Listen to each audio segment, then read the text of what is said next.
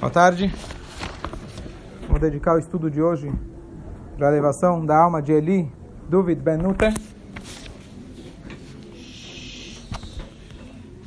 E tradicionalmente, quando a gente quer elevar a alma de alguém, a gente faz um estudo em memória para a elevação da alma, mas especialmente um trecho da Torá oral que se chama Mishnah, que na verdade tem as mesmas letras da palavra Neshama, que é a alma que a gente está querendo agora homenagear e elevar. Então, quem, quiser acompanhar rapidamente no próprio Sidur, na página 426, no português, no 427, 427.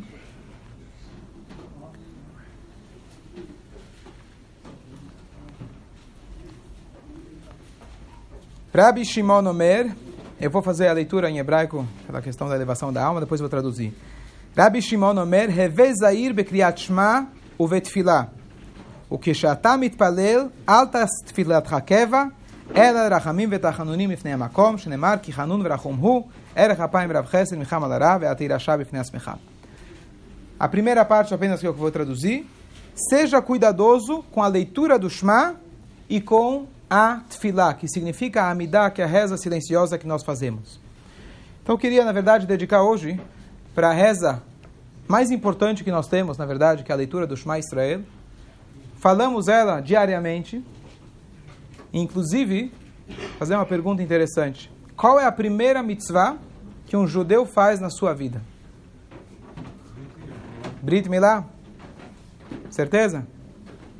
O Brit Milá é uma obrigação do pai de fazer para com seu filho. Posteriormente, quando ele crescer, se ele não fizer, se não foi feito, aí recai sobre ele a obrigação. Próxima tentativa. Vamos lá. Hã? Respeitar os pais?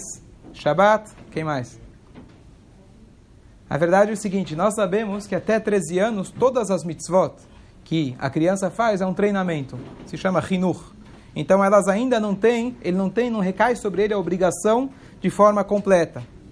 O que acontece? Na noite que ele está entrando para fazer o seu bar mitzvah, o dia judaico começa à noite. Uma vez que anoitece, qual é a primeira mitzvah que nós temos?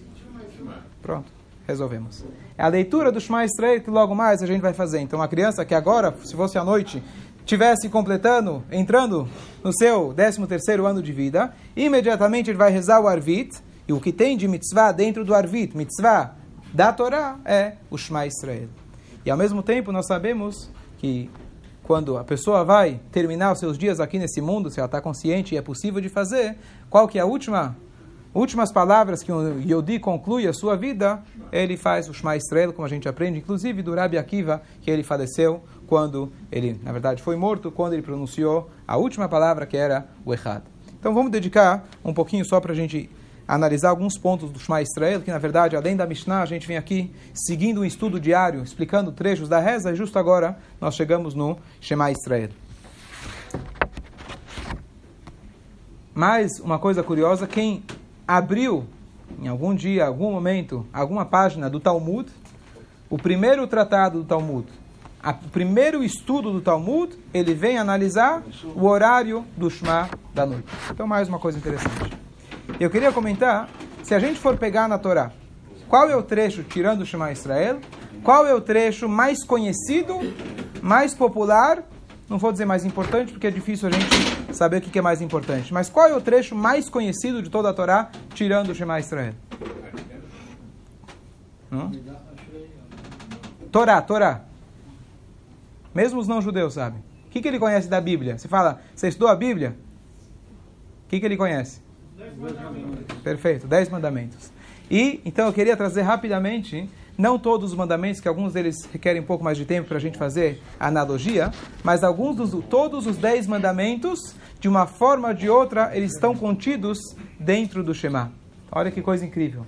Dentro do Shema Israel, a gente de forma direta ou indireta, nós estamos pronunciando os dez mandamentos, que é, na verdade, aquilo que a gente recebeu diretamente na primeira vez no Sinai, que Deus pronunciou os primeiros dois, depois escutaram de Moshe, claro, sem tirar de forma nenhuma ou diminuir a obrigatoriedade que a gente tem em relação aos outros mitzvot, mas esses são os dez mandamentos que estavam nas tábuas. Então, qual que é o primeiro dos mandamentos? Vamos lá. Primeiro todo mundo sabe, eu quero saber quando chegar no terceiro, quarto, vamos lá. Primeiro dos mandamentos, Anochi Hashem Elokecha Asher Oseticha Me'eretz Mitzrayim. Eu sou Hashem, teu Deus, que te tirei do Egito. Então Hashem está falando, eu sou Hashem, acredita em mim, com as várias explicações, mas eu sou Deus. O que, que a gente fala? Shema Israel Hashem Elokeinu Hashem Echad. É a mesma coisa, é a declaração de Anochi Hashem Elokecha. Segunda, vamos lá. Segundo mandamento. Ah, pelo menos. Você tem barba, não vale. Não tenha outros deuses. Também a mesma coisa. No momento que eu falo Hashem Elokeinu, Deus é meu Deus, e eu concluo dizendo Hashem Echad. Se ele é Echad, ele não é dois. Então já resolvemos os primeiros dois mandamentos. Vamos para o terceiro. Não, não vou, não vou perguntar, não quero, né?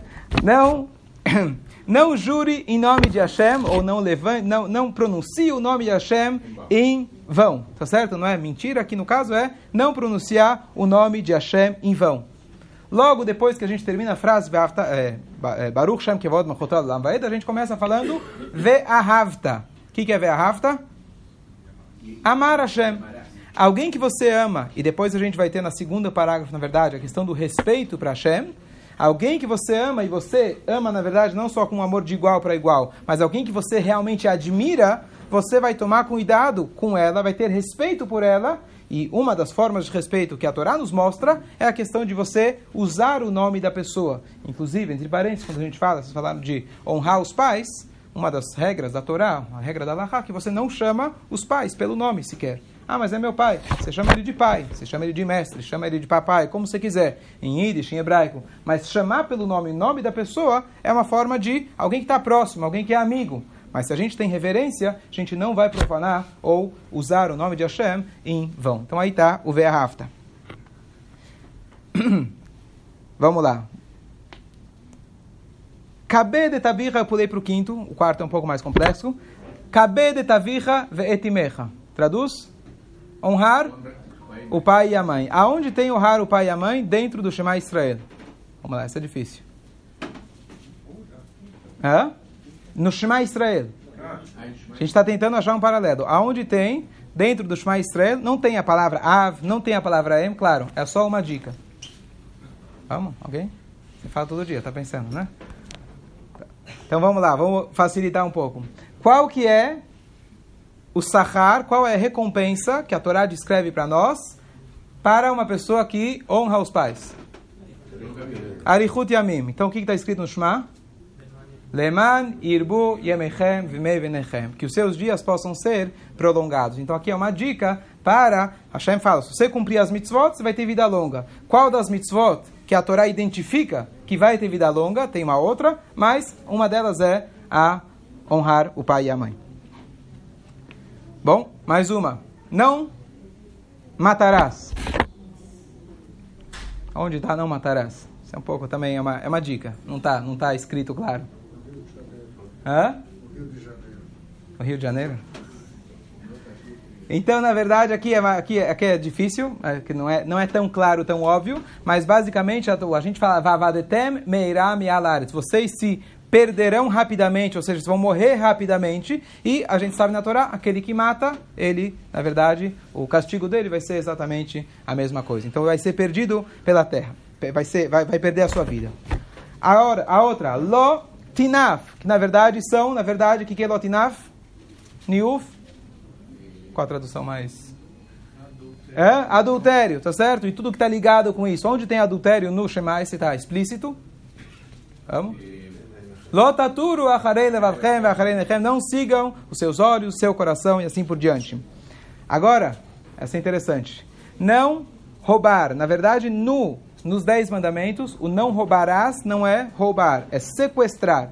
Mas o conceito de sequestrar é uma pessoa, roubar é roubar um objeto. Aonde a gente tem uma alusão a você tirar algo de alguém no Shema Israel.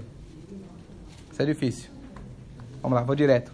Ve'asafta deganecha. O Shema fala, a gente fala no segundo parágrafo, se você servir a Deus, vai chover e etc., você vai poder ver a safta de ganecha, você vai poder colher o seu, é, os seus cereais. Tá certo? O que, que dizem nossos sábios? De ganecha, os seus cereais, e não do outro. Aqui a Torá está te mandando, não só te contando. Se você servir a Deus, você vai poder é, colher. Quando você for colher, tem que ser deganecha, tem que ser o seu e não o do outro. Então, aqui uma alusão para roubar ou sequestro, etc. E, por último, só trazendo, estou pulando a nona também, que é um pouco mais complexo. E.